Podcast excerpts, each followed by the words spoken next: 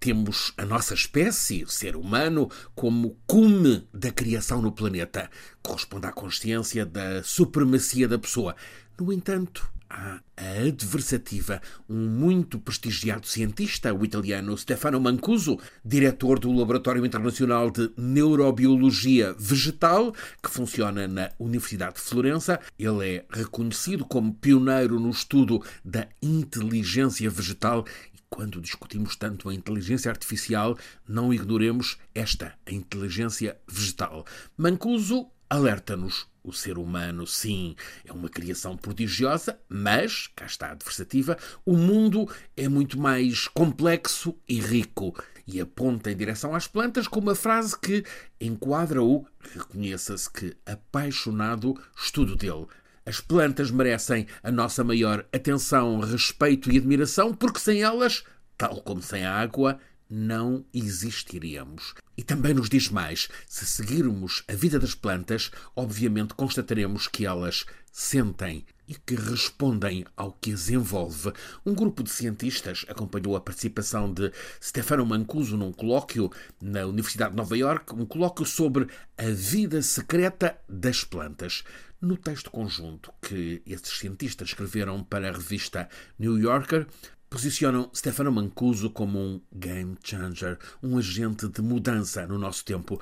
É que Mancuso explica, com base em três décadas de observação e estudo laboratorial, explica como as plantas, sem terem cérebro têm memória, sem terem olhos, conseguem ver, mas, mesmo com raízes fixas dentro da terra, elas sabem movimentar-se, até esticar-se, às vezes em acrobacias, em busca das melhores condições de vida em coexistência na natureza. Stefano Mancuso é um cientista que publica o conhecimento em livros que são ensaios científicos, traduzidos em múltiplos idiomas. No ano passado foi publicado em Portugal A Planta do Mundo. Antes já tivemos também em português tanto a edição da Revolução das Plantas como a de A Nação das Plantas. Há uma ideia comum a todos estes ensaios: as plantas, as árvores, ele gosta de falar da tribo das árvores.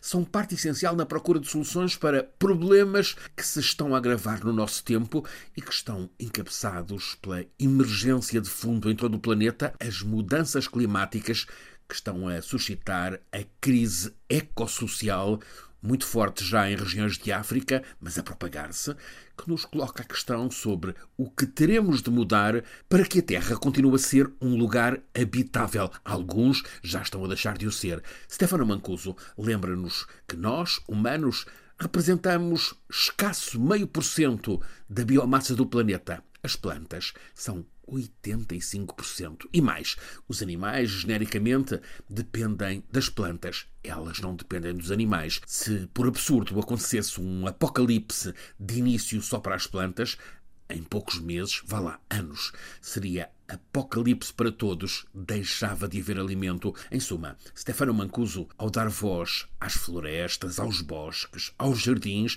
às plantas junto a nós, está a fazer-nos pensar e agir com a noção de que elas, as plantas, são o coração da vida no nosso planeta. Aliás, como costuma explicar o professor Filipe Duarte Santos aqui na rádio, devemos às plantas a fixação de muito do dióxido de carbono. Sem elas, o aquecimento global já estaria devastador.